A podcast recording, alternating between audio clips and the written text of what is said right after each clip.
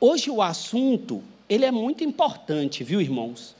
Nós, é, quem está acompanhando a série de Neemias, vocês devem ter percebido que foi intencional.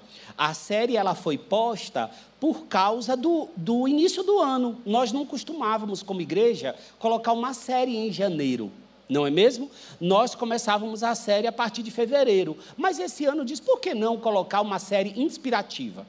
Que ajude a comunidade a planejar, a fazer realmente o seu planejamento, mas à luz de princípios bíblicos.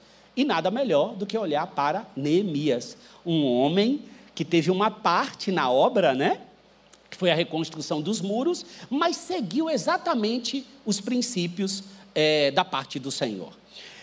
Eu quero começar esse sermão de uma forma diferente. Eu quero começar ele já deixando para você quais são os quatro ensinos que eu gostaria que ficasse registrado no seu coração hoje.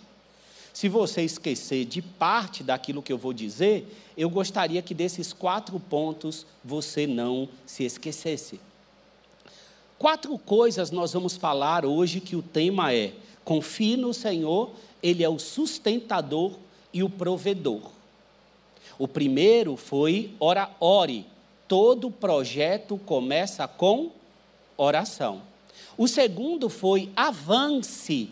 Se Deus despertou o seu coração, avance, siga, dê passos. E hoje o terceiro é confie no Senhor. Ele é o sustentador e o provedor. Dentro desse assunto, quatro coisas eu vou deixar registrado hoje. A primeira delas é que a oração é a maior manifestação de confiança. Confiar, a oração é a maior demonstração de confiança. Se você não quiser estabelecer como maior, você pode estabelecer como principal. Logo depois é o seguinte: confiar é sinônimo também de ser guiado e não ser o seu próprio guia. Quem ora, quem entende a confiança manifesta na oração, compreende que a própria oração começa a trazer ao seu coração a voz do Senhor. Ou seja, eu passo então a ser guiado e não o meu próprio guia. A terceira questão é que quem é guiado é se permite renunciar os seus próprios interesses. Não tem como eu ser guiado sem ter renúncia. Porque se não fosse para ter renúncia, eu mesmo poderia ser o meu próprio guia. E a quarta, que é a forma contínua de confiar, é tendo atitude de ação de graças e reconhecimento do Senhor em seus caminhos. Esses são os quatro, tá bem? Confiança é sinônimo de orar, Confiança é sinônimo de ser guiado, confiança é sinônimo de renúncia e confiança é sinônimo de atitude contínua de ação de graças e reconhecimento do Senhor em seus caminhos. Essa, é, é, é, esses vão ser os quatro pontos que eu vou apresentar aqui para vocês. E o curioso é que a primeira coisa, quando vamos falar de confiança, eu pensei assim: eu tenho que ter um conceito porque a gente fala tanto em confiança, mas assim, o que, que eu poderia trazer para vocês que conceituasse? Bom, vamos lá, é, é, Tarcísio, você vai estabelecer aqui a explicação de confiança baseada em qual conceito? É o que confiança aos seus olhos? Então eu trouxe para você a seguinte questão: confiança em Deus passa por duas questões importantes. A primeira é sobre a visão de quem Deus é não, eu não consigo ter confiança em Deus sem ter a convicção de quem verdadeiramente Deus é. Porque senão a minha confiança ela é depositada em outro lugar. Talvez não seja o ideal quando nós dizemos para alguém assim: olha, o que está te faltando, sabe o que, que é, Fulano? É confiança. A gente não costuma dizer assim? Fulano, sabe o que está faltando em você? Confiança. Você não tem confiança. Talvez o melhor seríamos dizer assim: querido, você está depositando a sua confiança em outro lugar. Porque me parece que sempre nós temos a confiança, mas a diferença está aonde eu a deposito. Porque se eu tenho medo, eu estou depositando a confiança em mim mesmo, na minha própria capacidade. Se eu estou confiando em uma ligação, eu estou confiando em alguém. E se alguém não liga, agora eu fico então com uma expectativa, com uma ansiedade. Se eu coloco a minha confiança no tempo, se faz uma tempestade e eu estava com a expectativa de fazer sol, eu também tenho um problema, porque a minha confiança estava no clima.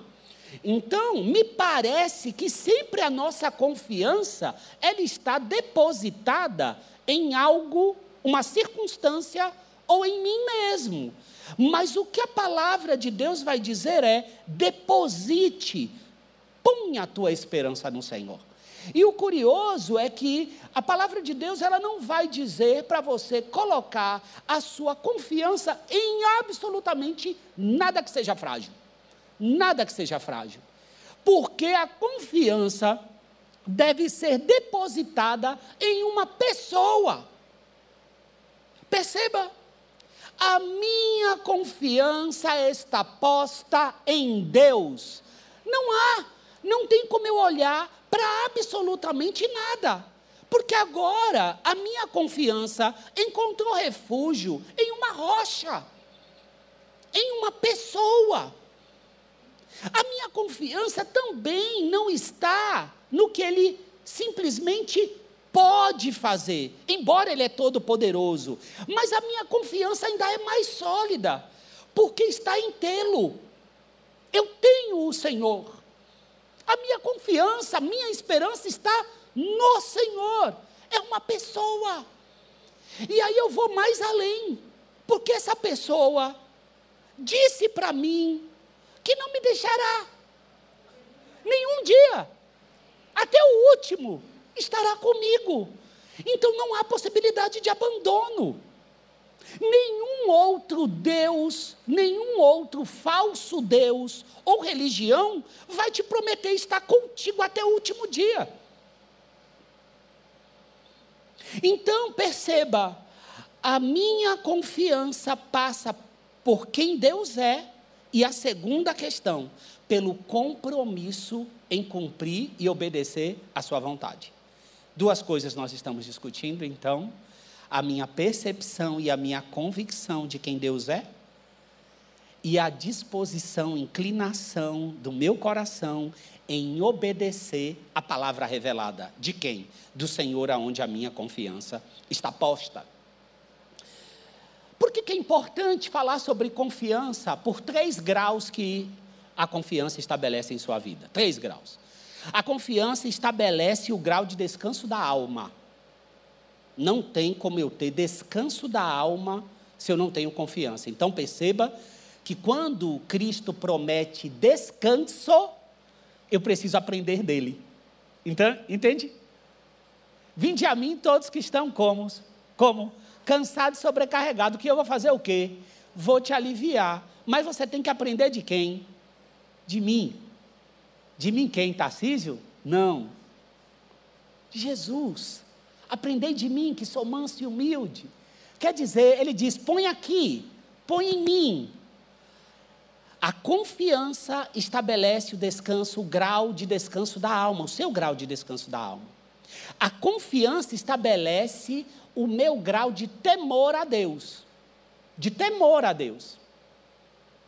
Ou seja, eu não busco, eu vou falar um pouquinho daqui a pouco isso, eu não busco fazer gambiarras, eu não busco atalhos, eu não busco fazer coisas que eu mesmo acelere o que Deus tem a fazer, porque eu temo ao Senhor, como Chiquinho disse aqui sobre José, que quando esteve diante da tentação da mulher de Potifar, disse assim: Como é que pode eu cometer tamanha perversidade contra o meu Deus? José não diz assim: Poderia eu cometer tamanha perversidade contra o meu chefe, que tem sido bom para comigo? Não eu não vou cometer esse pecado porque isso fere o meu Deus. Ou seja, o relacionamento na vertical define o relacionamento na horizontal. A confiança em Deus estabelece o grau da minha obediência. se vou ou fico, está vinculado ao grau de confiança que tem em Deus. Perceba que estabelece o grau de descanso da alma, porque quando Pedro disse assim, esse texto você conhece, lancem sobre ele toda a sua ansiedade, porque ele tem cuidado de vós. O curioso aqui é que o texto não está lançando luz sobre a ansiedade.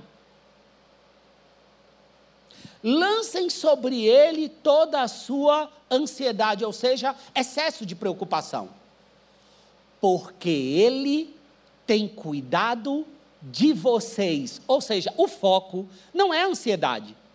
O texto não me encoraja a ficar lutando contra a ansiedade ou excesso de preocupação. O texto diz assim: é leve a convicção de que tu tem um Senhor que cuida de você. Aí, quando eu olho para o que o texto ergue, o início do texto desce. Entende? Se eu olhar o porquê, porque Ele tem cuidado de mim. Se eu creio no cuidado que Deus tem comigo, o outro lado ele cai. E então eu posso observar aonde está posta a minha confiança. O texto ele lança a luz. A luta não está apontada para o excesso de preocupação, mas na confiança que eu tenho no cuidado de Deus. O temor de Deus, a, o temor a Deus e a obediência também tem seu impacto na confiança. Vocês lembram aqui também, como o Chiquinho disse, de Abraão, quando ele esteve na frente de Abimeleque, ele foi lá e disse assim: Olha, tá vendo? É a minha irmã. Essa meia-verdade de Abraão foi por quê? E aí eu quero ler junto com você o porquê que Abraão disse que ela era irmã e não disse que ela era esposa dele. Vamos ler, está em Gênesis 20, 11 e 12.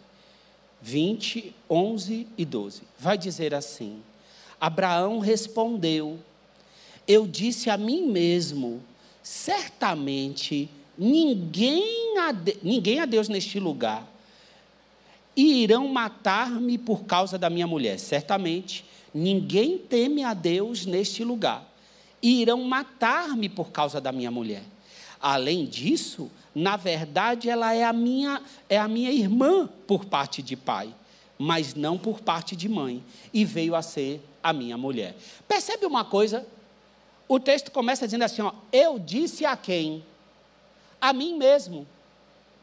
Como Abraão pensa, como ele pensa, ele agiu. Como é que Abraão estava pensando? Quer saber? Olhe só, o que, que vai acontecer aqui? Ninguém teme a Deus nesse lugar e vão acabar me matando. Isso foi o que Deus disse a ele? Hã? Foi o que Deus disse? Não. Foi quem que disse? Ele mesmo. Isso quer dizer que o nosso coração tem intentos, intentos, sugestões, instruções, conselhos a dar que não pertencem ao Senhor. Uma certa vez, Davi chega para Natã e diz assim: Olhe, Natã, veja só, eu estou morando aqui nesse palácio, nesse palácio tão luxuoso, tão maravilhoso, e a arca do Senhor está debaixo de uma tenda. Isso não pode ficar assim, Natã. E aí, Natan disse assim: Se isso está então posto diante de você, siga em frente, ó rei. Logo em seguida, Natan volta. Deus bate na portinha do coração de Natan. Ô Natan, vai lá dizer a Davi, viu? Que porventura eu fui a ele cobrar alguma coisa? Eu fui a ele cobrar alguma moradia? Porventura eu disse para ele para construir alguma? Porventura eu fui falar para ele que eu estou incomodado? Já diga para ele que nem é ele que vai construir, é o filho dele. Põe ele no lugar dele, Natan. Aí vai Natan lá dizer: Ó, oh, meu querido. Entenda que nem sempre as inclinações do nosso coração é o caminho que eu devo ser guiado. Eu preciso ser guiado pelo Senhor. Eu preciso ouvir a sua instrução.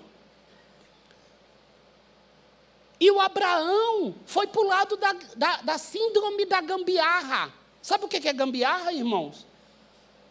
Gambiarra é quando tu faz uma solução trambiqueira que dura pouco tempo, que muitas vezes Haja vista os homens costumam fazer gambiarra em casa e esperar até a gambiarra partir para chamar alguém.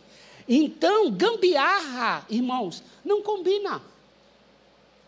Com confiança no Senhor, não combina. Então entendam que a falta de confiança, ela faz com que eu tome decisões para me abençoar. Eu tomo o lugar de Deus. Haja vista que, haja vista que, que Eva não considerou a palavra de Deus digna de confiança. Não considerou. Veio uma palavra depois e ela considerou aquela. Ela não considerou a palavra de Deus digna de confiança e tomou um caminho diferente. Antes de pedir para que você leia uma parte do texto de Neemias, para que eu erga os quatro tópicos que eu disse aqui para você, você não precisa abrir, mas eu quero ler para você dois trechos, um trecho de Salmo e um outro trecho de Jeremias. Eu quero deixar nessa ministração registrado algumas coisas, porque se lá na frente você se lembrar, eu quero ouvir a, a ministração, eu sei o caminho que eu tenho que estudar. Salmo 34, 8, 10 vai dizer assim: Provem e vejam que o Senhor é bom. Provem e vejam que o Senhor é bom. Bem-aventurado é quem nele se refugia, ou quem nele confia. Temam o Senhor, vocês que são os seus santos, pois nada falta aos que o temem. Os leõezinhos passam necessidade e sentem fome, porém aos que buscam o Senhor, bem nenhum lhes faltará. Venham, meus filhos, e escutem, eu lhes ensinarei o temor do Senhor. Está presente todos os pontos que mais à frente vamos citar. Jeremias 17, do 7 ao 8, disse assim: Bendito aquele que confia no Senhor e cuja esperança é o Senhor. Olha só. Bendito aquele que confia no Senhor e cuja esperança é o próprio Senhor. Porque ele é como a árvore plantada, ele quem? Aquele que confia árvore plantada junto às águas, que estende as suas raízes para o ribeiro e não receia quando vem o calor, porque as suas folhas permanecem verdes e no ano da seca não se perturba nem deixa de dar fruto. Você deve se lembrar agora de Salmo 1, não é mesmo? O início do Salmo 1, 3, 1, 2 ali, que vai dizer a mesma coisa que está posto aqui em Jeremias. Mas agora eu quero, junto com você, olhar para tudo isso que conversamos para Neemias. Um homem comum, como eu e com você, e que confia no Senhor para que o seu planejamento, seus projetos sigam adiante. Você vai começar lendo do 2, do 11 até o 18. Eu vou ler Neemias 2, do 11 até o 18. Vamos lá? Neemias 2, do 11 até o 18.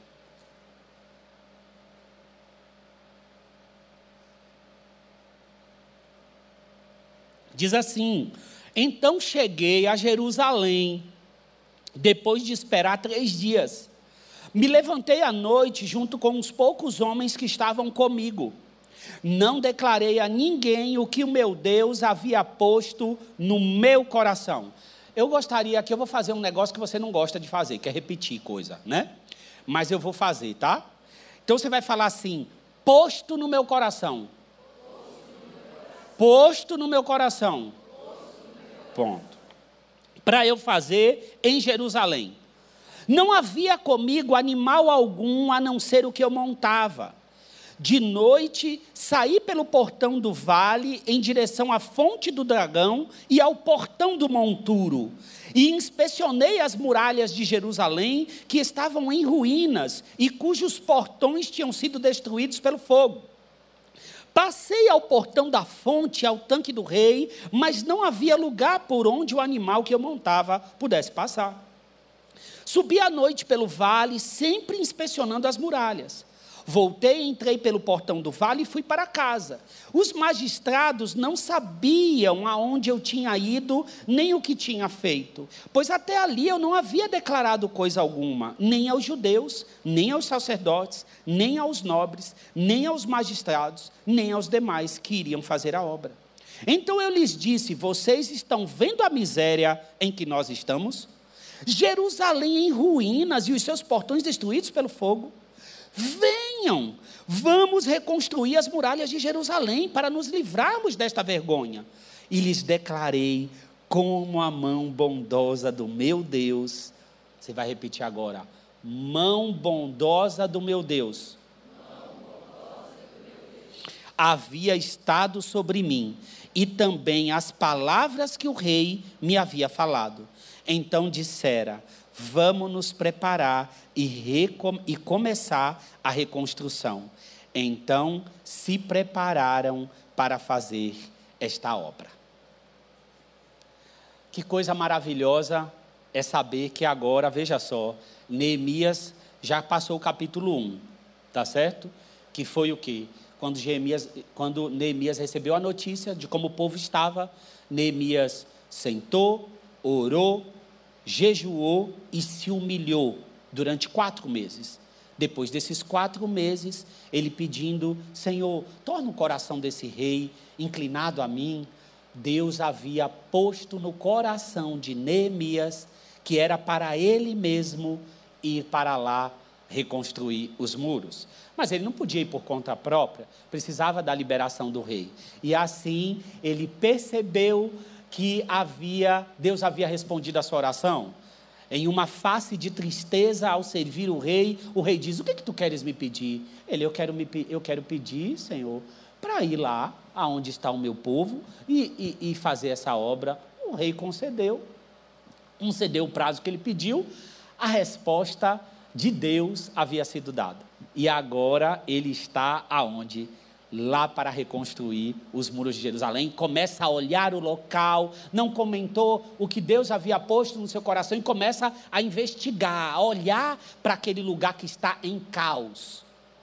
Mas o curioso é que Neemias, quando olha tudo aquilo e vê, ele tinha escutado, agora ele está lá vendo tudo aquilo destruído. Nada daquilo vem de encontro a um desânimo de coração.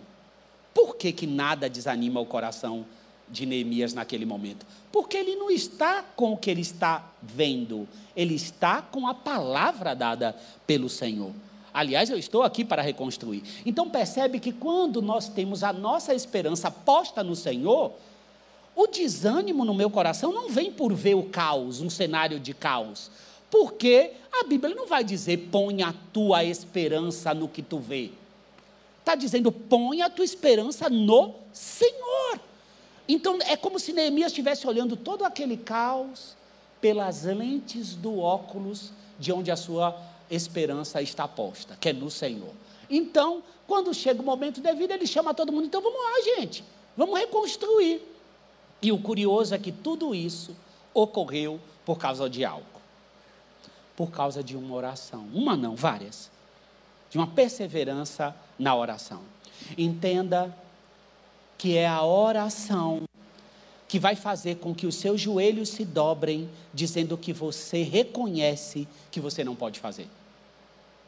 A oração é a primeira etapa de alguém que confia, porque eu reconheço que sozinho eu não estou. Eu reconheço que a minha esperança está posta no Senhor. E orar não é repetir dez vezes para cada pessoa que eu encontro, dizendo que estou orando. Orar não é isso. Porque às vezes a gente diz para 10 pessoas assim: eu estou orando sobre isso. Você não está orando, está contando para todo mundo que você está orando, mas não está. Então a primeira questão é: verdadeiramente eu me envolvo com a oração. Não tem como eu seguir minha trajetória, meu caminho sem isso. Perceba uma coisa. É, os salmos conhecidos como salmos de romagem, ou salmos ou cânticos de peregrinação, que estão na sua Bíblia, do Salmo 120 até o Salmo 134, não é assim?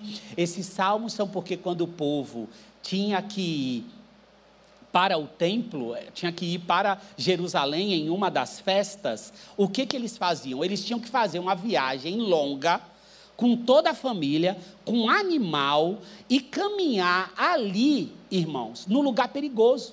Corria o risco de ser assaltado, corria o risco de pegarem a família, assaltar, saltear tudo aquilo que eles tinham, mas eles não iam deixar de obedecer ao Senhor. A viagem seria feita. Então o que, que eles faziam? Para seguir esta viagem com descanso de alma, eles iam cantando. E o que, que eles iam cantando? Os salmos que estão do 120 até o 134. E aí você deve se lembrar do 121 que diz assim: Elevo os meus olhos para os montes, de onde virá o meu socorro. Então você imagina que eles iam seguindo a viagem com a sua família, com os animais, e eles iam declarando Elevo os meus olhos aos montes, de onde? De onde virá meu socorro? Ou seja, eu elevo os meus olhos, porque quem eleva olho não fica com queixo para baixo, fica com queixo para cima. Quando eu olho para cima, para o Senhor, eu não vejo o que está em volta. O meu foco está nos montes, no lugar alto, na pessoa de Deus. Então eles iam fortalecendo a sua fé, a confiança no Senhor, viajando até o alvo, mas guiados pela confiança no Senhor. Mais tarde deviam declarar: os que confiam no Senhor são como os montes de Sião, que não se abalam, mas permanecem para sempre. Como em volta de Jerusalém estão os montes, assim é o Senhor em volta do seu povo. Imagina 125 está dentro dos salmos de romagem. Então eles iam declarando, porque isso ia o quê? Fortalecendo o coração e a confiança no Senhor para seguir adiante. Não dá para nós seguirmos firmes sem a oração. A oração é essa fonte. A, a, a, o socorro vem e algo muito importante, queridos. Quando você orar, Deus vai responder. Agora, uma coisa é importante você saber: Deus põe convicções no coração. Oração não é monólogo. Oração não é eu, eu, dobrar o meu joelho, deposito e lanço várias frases diante do Senhor, levanto e saio e depois eu pergunto: cadê minha oração? Aí ele fala: cadê o quê? O que você falou sozinho? Que você não esperou nem eu, eu conversar com você? Você já levantou? Então você fica o teu caminho todo cobrando uma, uma, uma conversa ou algo que você disse para você mesmo. Você se relacionou porque a oração ela vai fazer com que ou o meu ser comece a ajustar uma outra vontade, que é a do Senhor e não a minha, e eu preciso ouvir aquilo que Deus vai colocar no meu coração. Foi assim com Neemias. Ele orou quatro meses e Deus colocou algo no coração dele. Deus coloca. Eu me lembro disso, dessa experiência, quando nós casamos. Eu e a Juliana, a gente estava numa fase antes de, de, de, planejamento. Quando nós decidimos nos casar, nós tínhamos quase seis meses para planejar e fazer tudo diante da data que o Senhor tinha posto em nosso coração. E quando nós pegamos a planilha, quem casou aqui sabe, né, que tem que ir na planilha, tem que ir no papel e tudo mais. Você, quando você coloca na planilha, assusta. Porque você fala assim, isso aqui está tão distante do que nós temos, do que nós podemos. E o curioso é porque nós começamos a orar em relação a, a tudo aquilo que estava na planilha e nós falamos: Senhor, o que está aqui que não pertence ao que o Senhor planeja, nos fala porque vamos tirar. Agora, se o que está aqui está aprovado pelo Senhor, nos dê confiança para seguirmos em frente. E verdadeiramente um monte de coisa dali saiu. E outras ficaram. E quando ficaram as coisas que nós entendíamos que era o que Deus tinha posto no nosso coração, porque então veio um princípio no, na oração, veio o seguinte, a seguinte frase: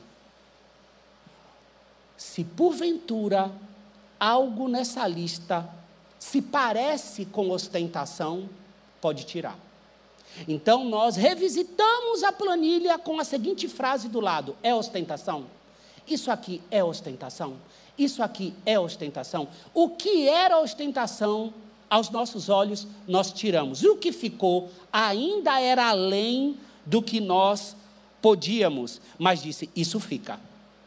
Então nós permanecemos com aquilo. Não vamos retirar. O que está aí vai ficar porque nós confiamos no Senhor. O que está aí, entendemos que Deus colocou em nosso coração.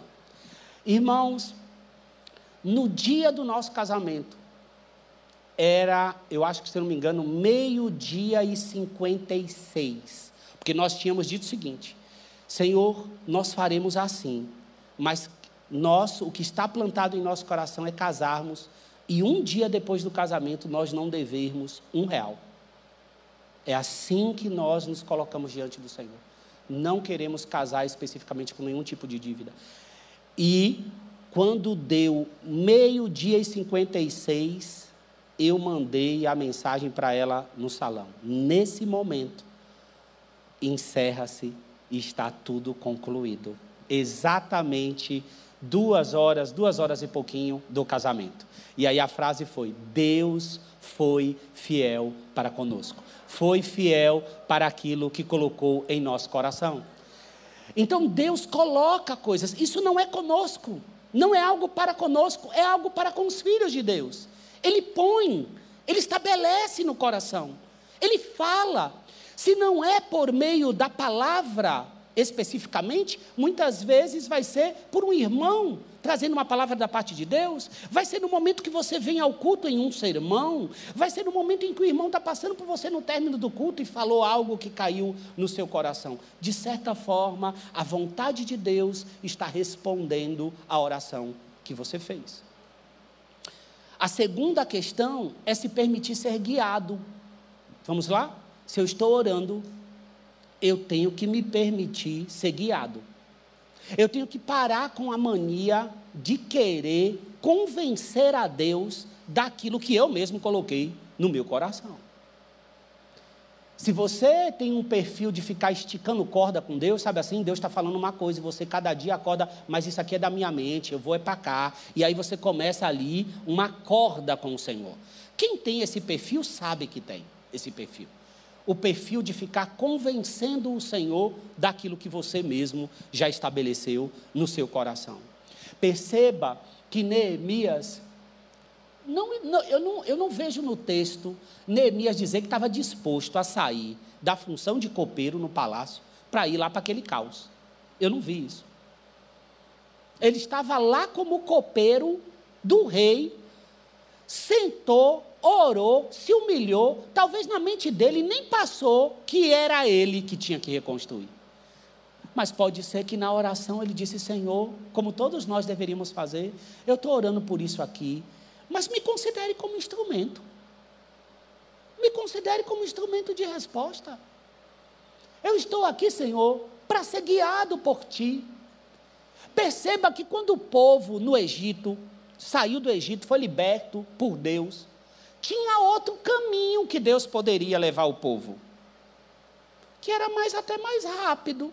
Mas era a vontade de Deus por ali? Não, não era a vontade de Deus por ali. Aí o que, que Deus fez, irmãos?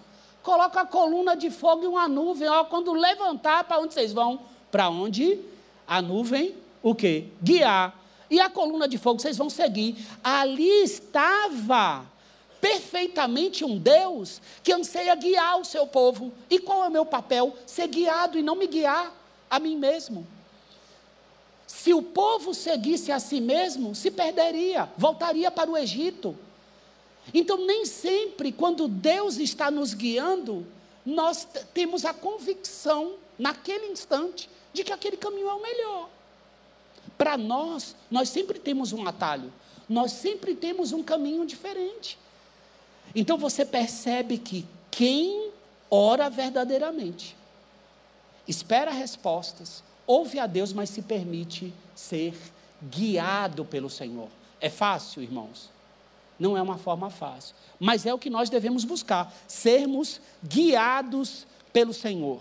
Eu quero ler para vocês aqui qual foi o resultado disso quando Deus estava guiando o seu povo. Está em Êxodo 13, 20, 22. Êxodo 13, 20, 22. Abram que eu quero ler com vocês.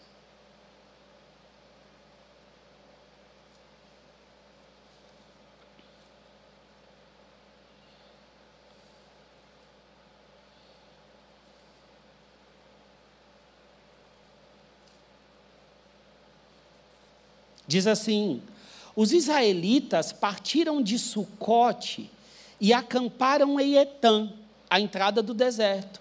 O Senhor ia adiante deles durante o dia numa coluna de nuvem para guiar pelo caminho, durante a noite numa coluna de fogo para os iluminar, a fim de que caminhassem de dia e de noite. A coluna de nuvem nunca se afastou do povo durante o dia, nem a coluna de fogo durante a noite. Agora, suba um pouquinho para o versículo 17. Versículo 17. Olha o que diz: Quando Faraó deixou o povo ir, Deus não os levou pelo caminho da terra dos filisteus, embora fosse mais perto, pois disse: para não acontecer que, vendo a guerra, o povo se arrependa e queira voltar para o Egito. Percebe? Se eu realmente oro e quero ser guiado, eu preciso aprender a renunciar. Essa é a terceira questão. Não existe ser guiado sem renúncia. Irmãos, a grande questão é que nós, quando estamos numa caminhada com o Senhor, sabe o que você faz? Listas. Para toda oração que nós fazemos, nós já temos dentro de nós uma fotografia da resposta do Senhor para mim. Tá certo? Eu quero dar um exemplo para vocês do problema que é quando a gente cria em nós exatamente como é que eu estou esperando pela resposta do Senhor. Eu fico criando expectativa e eu vou orando, eu vou perseverando. Só que dentro de mim, eu já estou esperando algo. Eu já estou esperando algo. Eu já, eu já penso em como vai vir. Não é? Então, eu, eu esses dias, a minha sogra, a minha cunhada e, e a tia da Juliana foram em casa e, e, e tinha feira na rua, e então ela não conseguia passar. E aí eu tentei guiar pelo telefone e eu não consegui fazer esse guia, porque tinha que fazer uma volta, virar e vir por uma outra rua. Aí eu disse assim: olha, vocês vão ficar aí, na praça, e eu vou sair daqui com o carro e vou buscar vocês. Tudo bem? Tudo. Aí a, a, a Juliana disse assim para mim: ó, elas estão atrás do ônibus. Tá bem? Tá bom. Irmãos, o que, que eu imaginei naquela hora? O que, que eu imaginei? Olhe só. Eu saí de casa com o carro com uma fotografia dentro de mim. Uma fotografia. Então eu peguei o carro, dei toda aquela volta, pois eu rodei naquela praça umas três vezes quatro vezes e nada, e voltei para casa dizendo assim: sabe o que acontece? Acharam o caminho e estão lá. Quando eu cheguei, a decepção não está aqui. Aí eu falei assim: então, não está lá na praça. Mas irmãos, veja só. Para mim, aonde que estão? Atrás do ônibus. E em pé. Não dentro do carro, em pé. Você entende? É, é, é pura realidade. Veja só, eu gastei trajeto. Gastei tempo.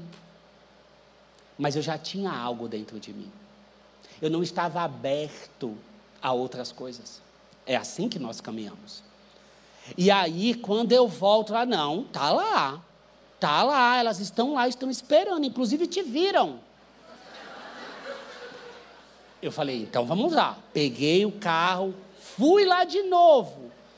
É, vai eu com o carro rodar. E quem disse que está assim, vocês estão de, esse pessoal está de brincadeira comigo. Parei o carro, parei o carro, liguei o pisca-alerta, falei assim, não é possível, eu estou enxergando, mas eu vou lá, de novo, atrás desse ônibus. Nisso, irmãos, para um carro do meu lado e começa a acenar, e eu não estou nem ligando. Espera Peraí que eu tenho que ver aqui atrás do ônibus, eram elas. Mas por quê? Porque dentro de mim tinha uma fotografia do que eu estava buscando.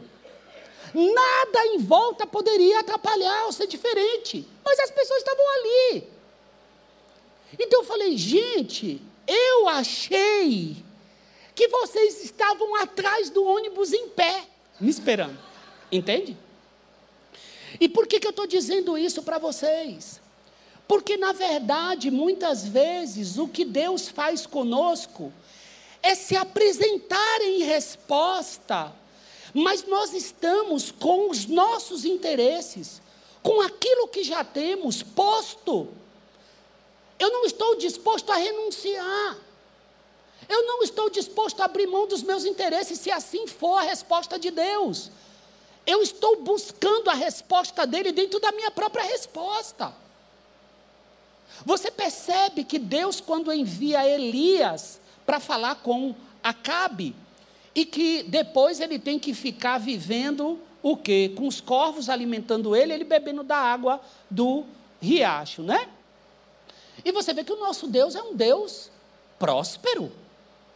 Pertence a ele o ouro, a prata, e tal profeta, para cumprir a proposta de Deus, se alimentando ali dos corvos e bebendo da água do riacho. Quando o riacho secou, para onde que Deus manda ele? Fala assim: ó, é o seguinte, tu vai se alimentar lá de uma viúva, eu já dei a ordem para ela, a viúva era pagã, numa região pagã de Israel, é para lá que Deus manda ele.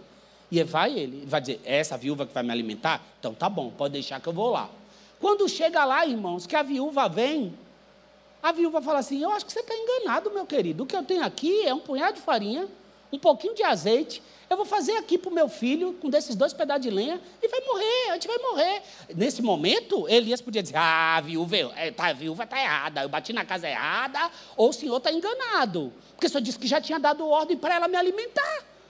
Não é isso, não. Elias conhece o Senhor, esperança posta no Senhor. Então eu vou dizer, então é Deus que quer. É a minha vida sendo usada para abençoar? Porque talvez a gente chega dizendo: "Ah, agora quem vai ser abençoado sou eu". E Deus está querendo revelar a sua glória por meio dos seus filhos.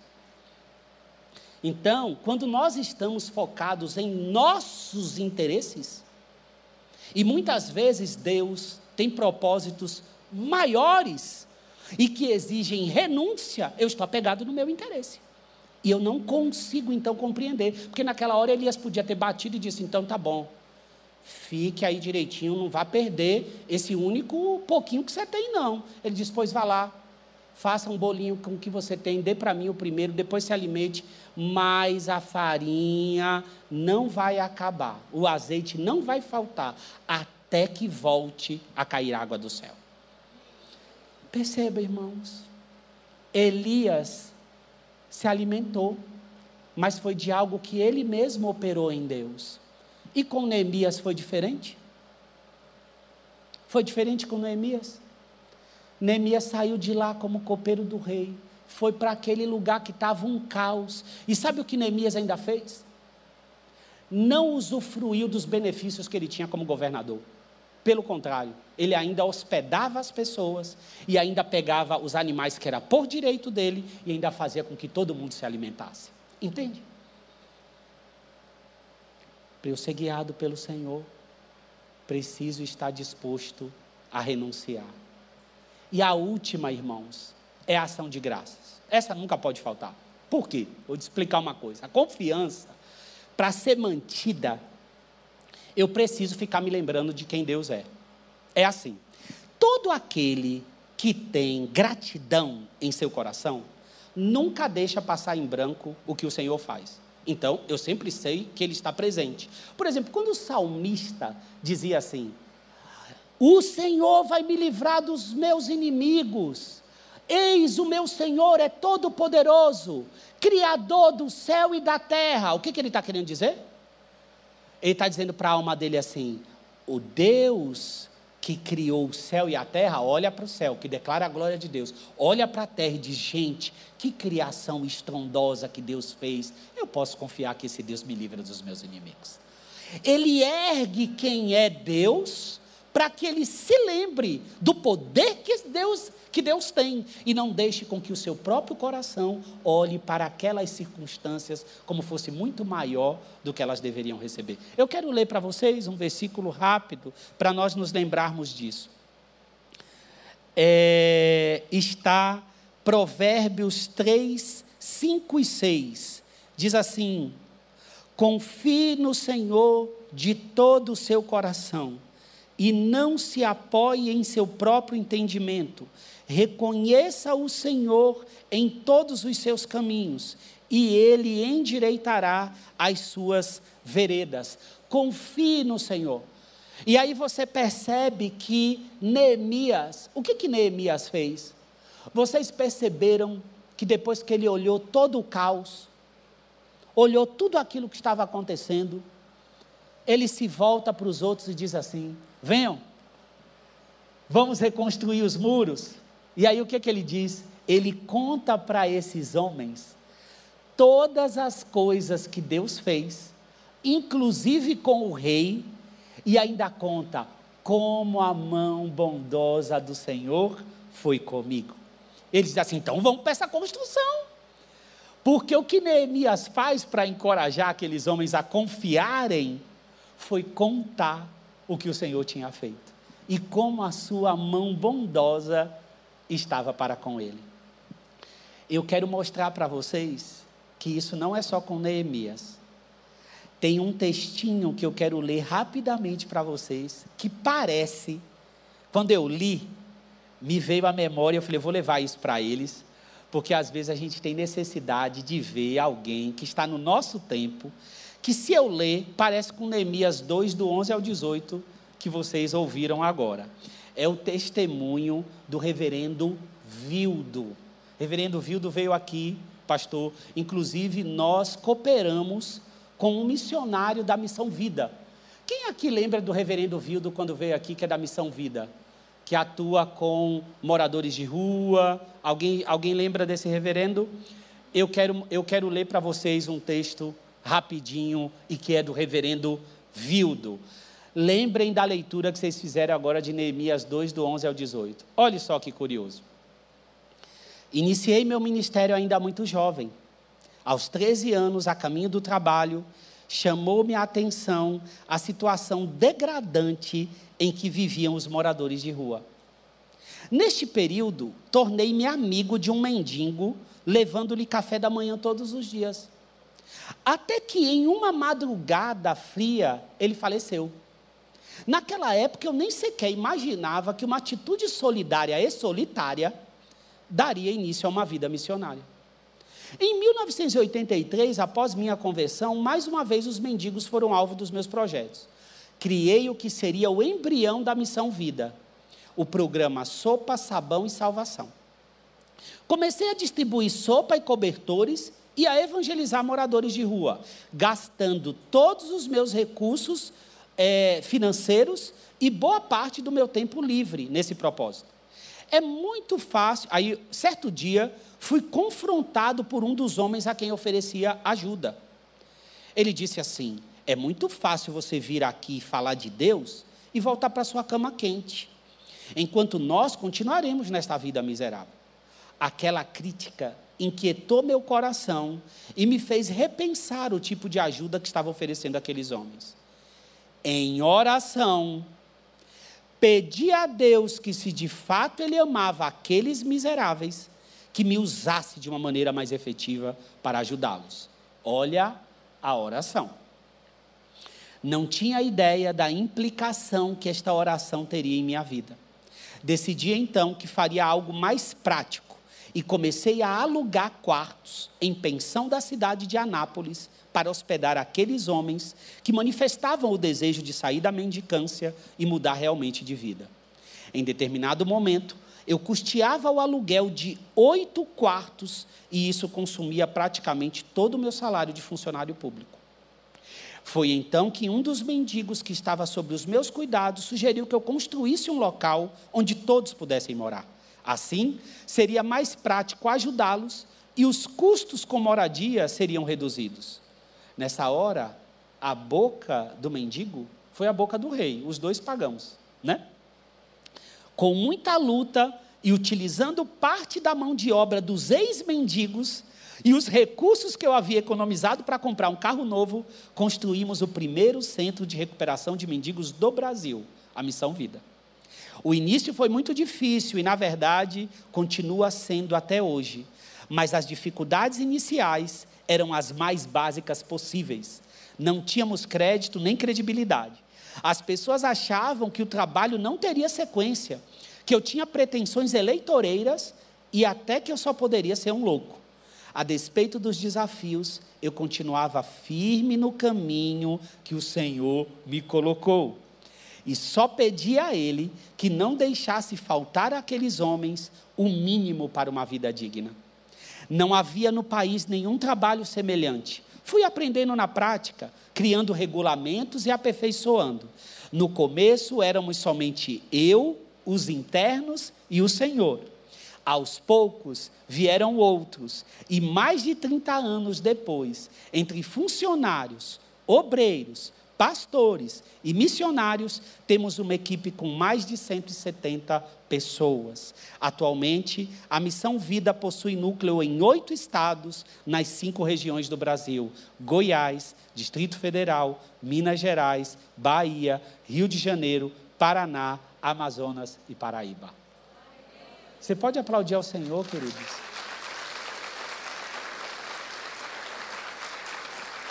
Não é maravilhoso? É exatamente a mesma coisa. Esse você pode ouvir, digitar lá o site, você ver isso aqui lá. Porque houve oração, se permitiu ser guiado, houve renúncia e que abundância em ações de graças. Eu quero findar essa ministração lendo ao seu coração. Você não precisa abrir, eu quero que você ouça. Eu quero ler para você terminar lendo a própria palavra de Deus e um salmo que você conhece. Salmo 46. Diz assim: Deus é o nosso refúgio e fortaleza, socorro bem presente nas tribulações. Portanto, não temeremos, ainda que a terra se transtorne e os montes se abalem no seio dos mares ainda que as águas tumultuem e espumejem, e na sua fúria os montes estremeçam, há um rio, cujas correntes alegram a cidade de Deus, o santuário das moradas do Altíssimo. Deus está no meio dela, jamais será abalada. Deus a ajudará desde o romper da manhã. Bramam nações, reinos se abalam. Deus faz ouvir a sua voz e a terra se dissolve. O Senhor dos exércitos está conosco. Deus de Jacó é o nosso refúgio. Venham contemplar as obras do Senhor que tem feito desolações na terra. Ele faz cessar a guerra até os confins do mundo, quebra o arco e despedaça a lança, queima os carros no fogo, aquietem-se. Eu vou repetir: aquietem-se e saibam que eu sou Deus. Sou exaltado entre as nações, sou exaltado na terra. O Senhor dos exércitos está conosco, o Deus de Jacó é o nosso refúgio. Pode ficar de pé, queridos, pode aplaudir, pode ficar de pé. Para que a gente ore, queridos, que Deus ensine a cada um de nós a orarmos, nos relacionarmos por meio da oração, ouvir a Sua voz nos permitir sermos guiados, não criarmos atalhos, não sermos profissionais em gambiarras, para que Deus atenda a nossa oração. Que nós estejamos dispostos a renunciar e não ter uma resposta firmada já na nossa mente, no nosso coração. Estamos abertos para ouvir o seu, o, a sua rota, o seu caminho e termos em nosso coração a gratidão, para que nós nos lembremos daquilo que Ele já fez sempre no seu coração vai poder brotar a frase que diz: Grandes coisas tem feito o Senhor por este povo. Por isso estamos alegres. E sempre estaremos como quem sonha. O Senhor é o restaurador da nossa sorte. Amém? Vamos orar, Pai. Aqui está o teu povo. Aqui estão os teus filhos. A palavra está posta e a confiança deles posta no Senhor. Fale conforme tem que falar, ó Pai, individualmente, de forma coletiva com cada um. Eu não sei o que a tua palavra pode fazer em cada um, mas eu sei que é esta palavra para o dia de hoje. Então, comamos, bebamos em abundância do alimento que está posto à mesa que deixemos desta palavra frutificar de uma maneira abundante, que nós, nenhum de nós resista, resista à tua voz quando falar, porque ela fala. Abre os nossos ouvidos, os ouvidos espirituais para te ouvir. Guia o teu povo, como era tão claro com a nuvem, com a coluna de fogo. Nos deixa te ouvir, ó Jesus. Que sigamos os teus passos e agora eu falo com você, se está aqui em nosso meio, algum irmão, alguma irmã, algum amigo, algum companheiro, alguém que tem visto Jesus, ouvido Jesus falar, já tem é, visto operar de Jesus, mas nunca entregou a sua vida a Jesus. E se nesta manhã você anseia entregar a sua vida para Jesus, enquanto todos estão de olhos fechados, levante a sua mão. Nos deixe saber, caso você esteja em nosso meio, mas nunca entregou a sua vida a Jesus e quer entregar nesta manhã. Tem alguém aqui? Levante a sua mão para que nós é, é, consigamos ver você, saber de você. Tem alguém? Você que nos acompanha pelo YouTube, caso você queira fazer essa entrega, marque direitinho para que nós é, entremos em contato com você, marque direitinho no chat. E nós queremos agradecer ao Senhor, Pai, por toda a tua bondade, por tudo aquilo que o Senhor fez por nós. Que o teu povo tenha uma semana mais que abençoada. Que o amor de Deus, nosso Pai, a graça do Filho, do Senhor Jesus Cristo, a comunhão e as consolações do Espírito Santo estejam com todos vocês, com todos nós, com toda a nossa comunidade, para um único motivo: para a honra e glória do teu santo nome. Bendito seja o Senhor. Amém. Amém. Amém, queridos. Que a semana de vocês seja muito abençoada para a honra e glória do Senhor Jesus. Amém.